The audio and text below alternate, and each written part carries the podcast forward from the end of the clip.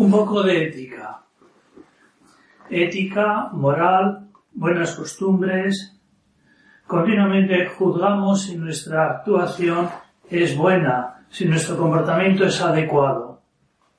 Nos interesa acertar en este juicio para ponerlo en práctica obrando bien. Deseamos ser personas con buenos principios éticos y aplicarlos bien. Queremos obrar bien. Deseamos conocer lo que, lo que está bien y evitar lo que está mal. Vamos a ver ahora algunas reglas básicas para orientar el comportamiento. Primera, haz el bien y evita el mal. Este es el principio ético fundamental. El bien debe hacerse, el mal debe rechazarse. Puede haber dudas sobre lo que es bueno en cada caso, pero una vez aclarado el asunto, se debe elegir el bien, mientras que el mal se debe evitar. Este primer principio ético es muy evidente e interviene en cada actuación humana inclinándonos a obrar bien. Cuando se desconozca o se dude sobre la bondad ética de una acción, podrá actuarse de un modo u otro o buscar más información si el asunto es importante.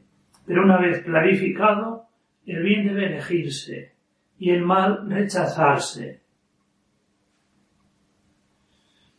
Uno también puede optar por el mal, pero entonces su entendimiento debe emitir un juicio de rechazo. Ha sobrado mal.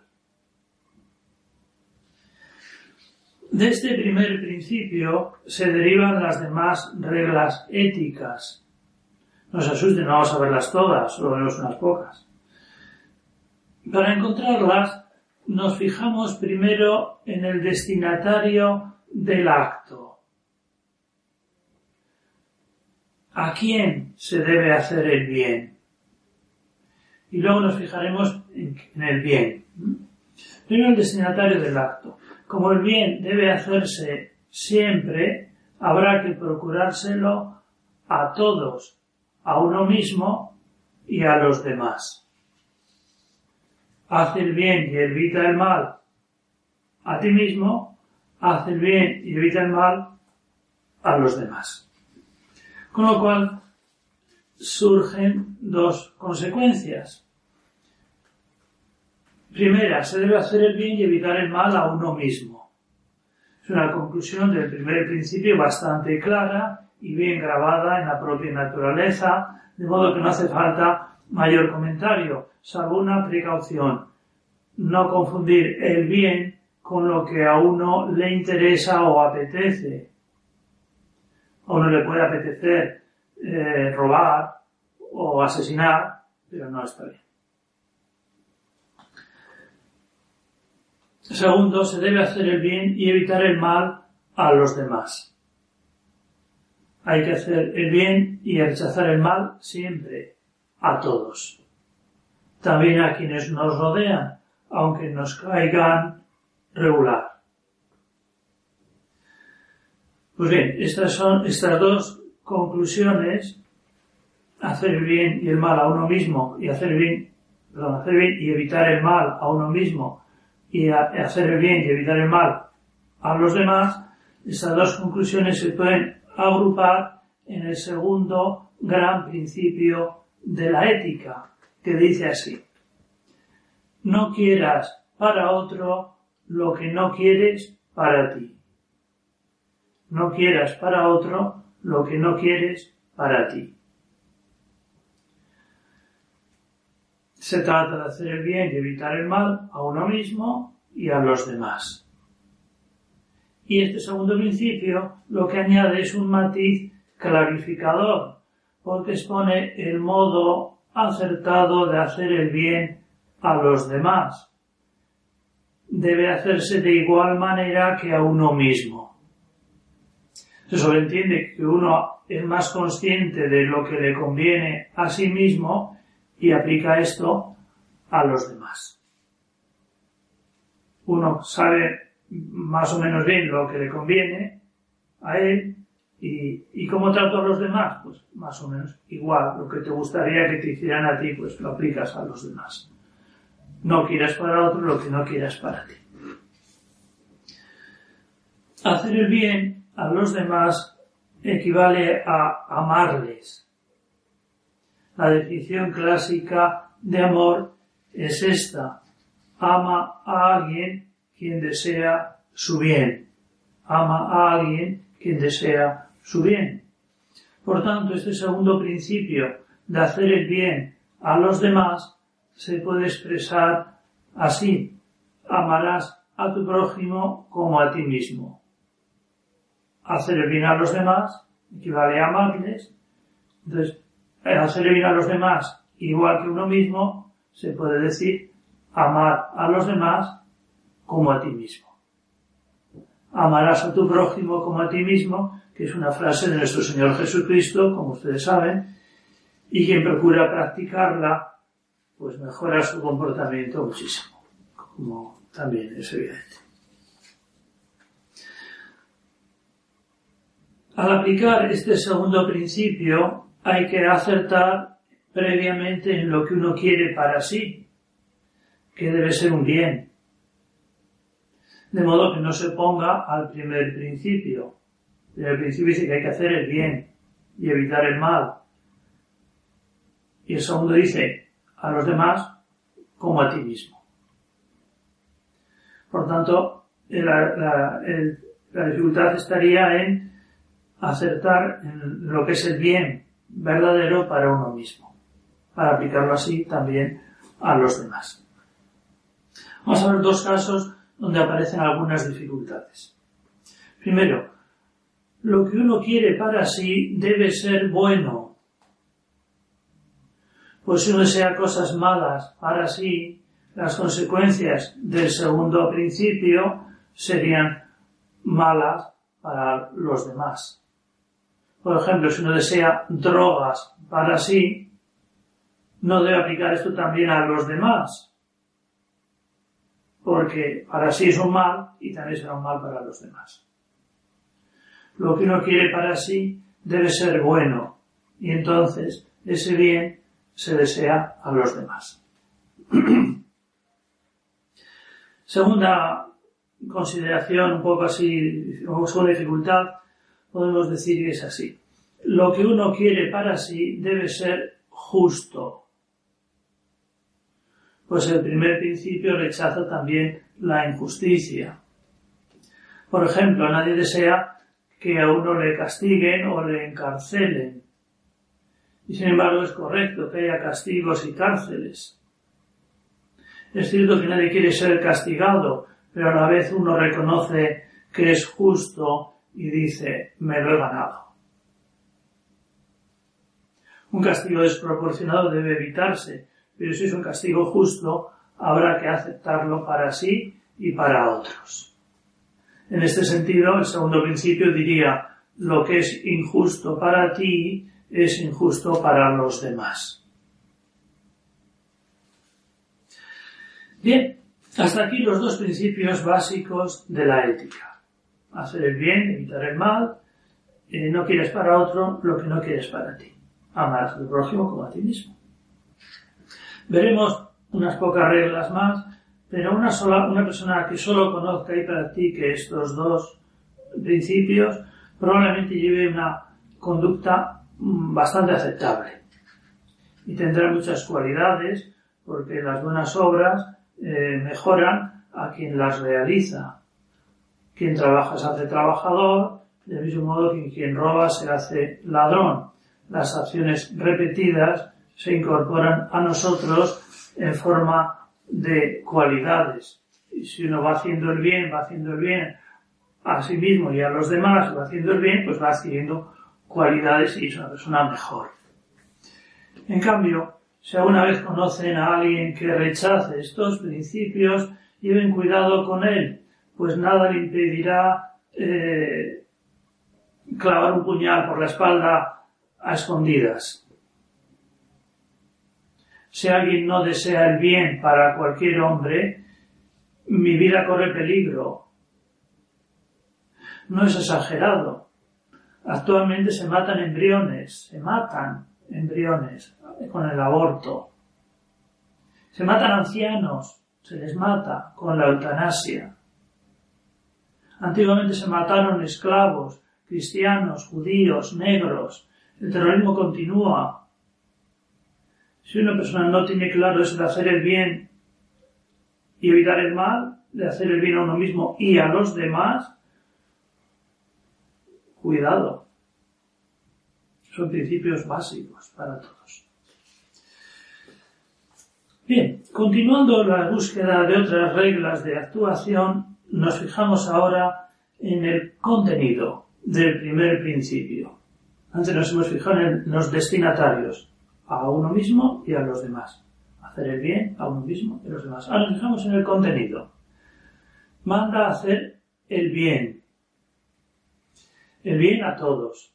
Y este bien no se refiere solo a asuntos materiales o externos, sino que también reclama proteger a, la persona misma, a lo que es el hombre. Por tanto, el primer principio en su contenido más básico exige defender la naturaleza humana y su dignidad. Y así salen las dos reglas siguientes. Regla 3 no actúes en contra de la naturaleza humana. No actúes en contra de la naturaleza humana.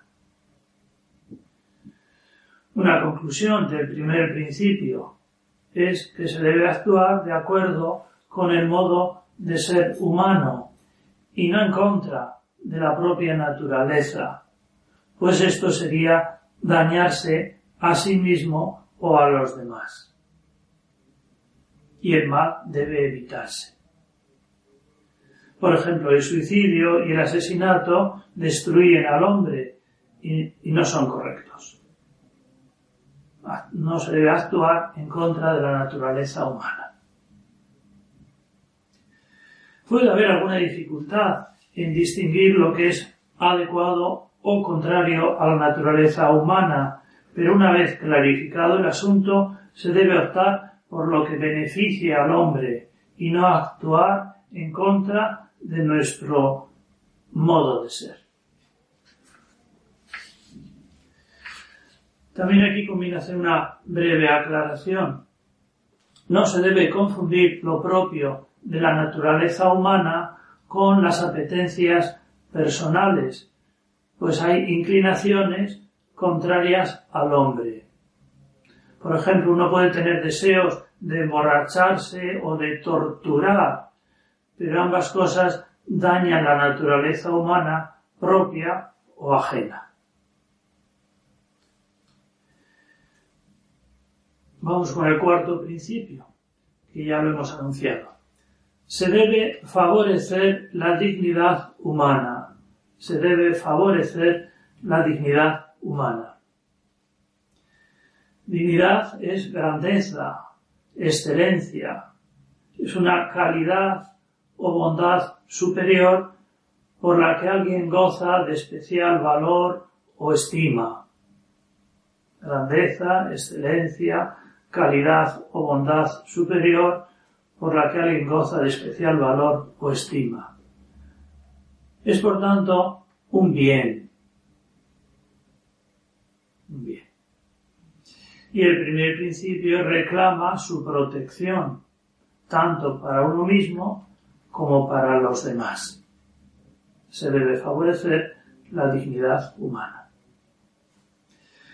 Esa dignidad puede estar unida a cualidades exteriores y entonces su disminución tiene menos importancia.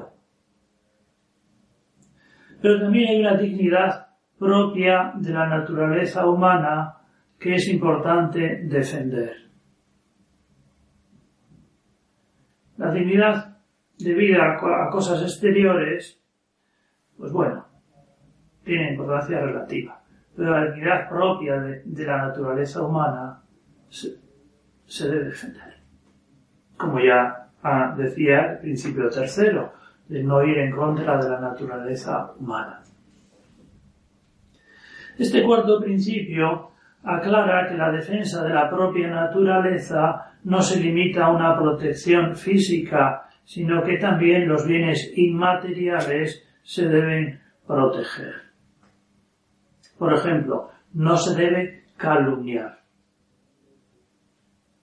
Se debe defender y proteger la dignidad humana y en consecuencia no se debe calumniar, difamar a una persona. Bien, mm, continuamos desarrollando el contenido del primer principio y nos fijamos ahora en que exige rechazar el mal. Mm, hemos visto que se debe hacer el bien a uno mismo, a los demás, y que ese hacer el bien en, en una manera esencial se refiere a la propia naturaleza cuidado de la propia naturaleza y de la propia dignidad de la naturaleza humana. Ahora nos fijamos en la parte segunda, en evitar el mal. El primer principio habla también de rechazar el mal. Y esto nos, nos invita a pensar de que hay males, hay conductas que se deben evitar. Y por tanto no todo es correcto. Y así surge el quinto principio, que ahora veremos. Además, el mal debe rechazarse siempre sin buscar excusas o trampas. Y así surgirá el sexto principio. Pero vamos, vamos primero con el quinto. No vale todo. No vale todo. Esta regla dice que no todo es válido, no todo es bueno. Es bastante evidente que cualquier conducta no debe aprobarse. El primer principio decía que los males deben evitarse. Ahora este quinto nos aclara expresamente que hay conductas rechazables. No vale todo. Parece un poco, un poco tonto recordar esto.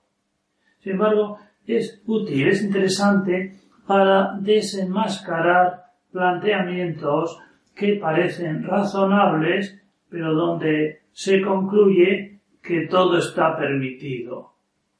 Si se llega a, a este desenlace, queda claro que la propuesta inicial estaba equivocada. De manera que este principio no vale todo es útil para desenmascarar eh, ideas que concluyen en que, en que todo vale. Ejemplos. Por ejemplo, si uno dice que todo es relativo, pues fácilmente puede concluir que todo está permitido. Porque es correcto en mi opinión. Y ya. O si uno dice que, que todo depende de las circunstancias, pues también es fácil concluir que todo, todo vale. Porque en mis circunstancias puedo robar. Pero no vale todo. Y entonces eso de que todo depende de las circunstancias, no está bien. O un último ejemplo, si uno dice que todo depende de los sentimientos, pues concluye que todo vale. O es que mis sentimientos ahora es de de lo que sea.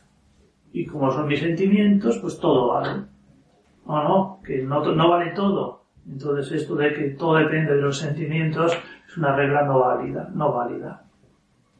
Y así, eh, sentimientos, circunstancias o u opiniones no deben ser la base de la ética. Porque en esos tres ejemplos que hemos puesto, la conclusión que se saca es que vale todo. Y eso es contrario al quinto principio y al primero. Conviene tener en cuenta los sentimientos, conviene tener en cuenta las circunstancias, conviene tener en cuenta las opiniones, pero no son el argumento definitivo para decir que algo está bien o mal. Porque si no valdría todo. Y vamos con el sexto principio. Dentro de esto de que se debe rechazar el mal, hemos visto que no vale todo, y ahora vemos la siguiente regla. El mal no debe hacerse ni para conseguir un bien. El mal no debe hacerse ni para conseguir un bien. El primer principio rechaza obrar mal. Aquí se aclara que la regla de evitar el mal no admite la excusa de obtener un bien posterior. Por ejemplo, no se puede asesinar a alguien para conseguir el bien de quitarme un problema. No se puede poner una bomba mm, ni para conseguir el bien de una reclamación política. No se puede robar un banco ni para conseguir el bien de tener mucho dinero. Se observa que sin esta regla todo estaría permitido y ya sabemos que no todo vale. El mal no debe hacerse ni para conseguir un bien. Casi siempre que alguien hace algo mal, lo hace para conseguir un bien. Por tanto, esta regla también es muy clarificadora. El mal no debe hacerse ni para conseguir un bien. Si algo está mal, pues debe rechazarse. Finalmente, podemos decir una especie de regla práctica que clarifica algunos planteamientos. Mm, podemos llamarle la regla de la daga, aunque hay otro tipo de nombres. Consiste en tomar esos argumentos que queremos saber si son válidos o no y aplicarlos a un caso más claro para observar su validez. Este caso clarificador puede variar, pero a veces consiste en preguntarse si con esos argumentos sería correcto que alguien nos clavara una daga por la espalda. Por ejemplo, una persona justifica su actuación diciendo que todo es relativo analizamos este motivo con la, con la daga. Si todo es relativo, ¿sería correcto que alguien me clavara un puñal? Si todo es relativo, pues a alguien le puede apetecer clavarme un puñal y según su opinión puede ser correcto. Entonces vemos así que no todo es relativo, porque si no uno no se salva a su espalda. Incluso empezamos a sospechar que pocas cosas son relativas. A menos asuntos importantes, como asesinar o robar, no son nada relativos. Se puede concluir lo mismo usando otra idea en vez del puñal. Por ejemplo, la cartera. La cartera es otra idea bastante útil eh, si uno prefiere en vez de puñal usar la cartera. Por ejemplo, en el caso del relativismo, si todo es relativo, ¿te importaría pasar tu billetera a mi bolsillo? Así se concluye que esto de quedarme con tu dinero no es relativo. Y ya no todo es relativo, hay algo que no. Bien, Aclaremos que al usar este sistema de la daga, pues hay que tener cuidado de vivir la caridad y evitar enfrentamientos, pues no se trata de combatir al enemigo, sino de buscar la verdad juntos. Bien, pues eso es todo. Con estas reglas basta para manejarse bastante bien en terrenos éticos. Hacer el bien, evitar el mal, no quieras para otro lo que no quieras para ti, no todo vale, el mal no debe hacerse ni para conseguir un bien. De todos modos, se adivina que hay circunstancias complejas donde no es fácil acertar con la conducta correcta. Incluso es posible retorcer los principios y desarrollarlos mal ante situaciones poco claras, lo prudente es preguntar a personas entendidas y de buenas costumbres, porque queremos encontrar el bien para hacerlo. Y si localizamos el mal, queremos evitarlo. Muchas gracias.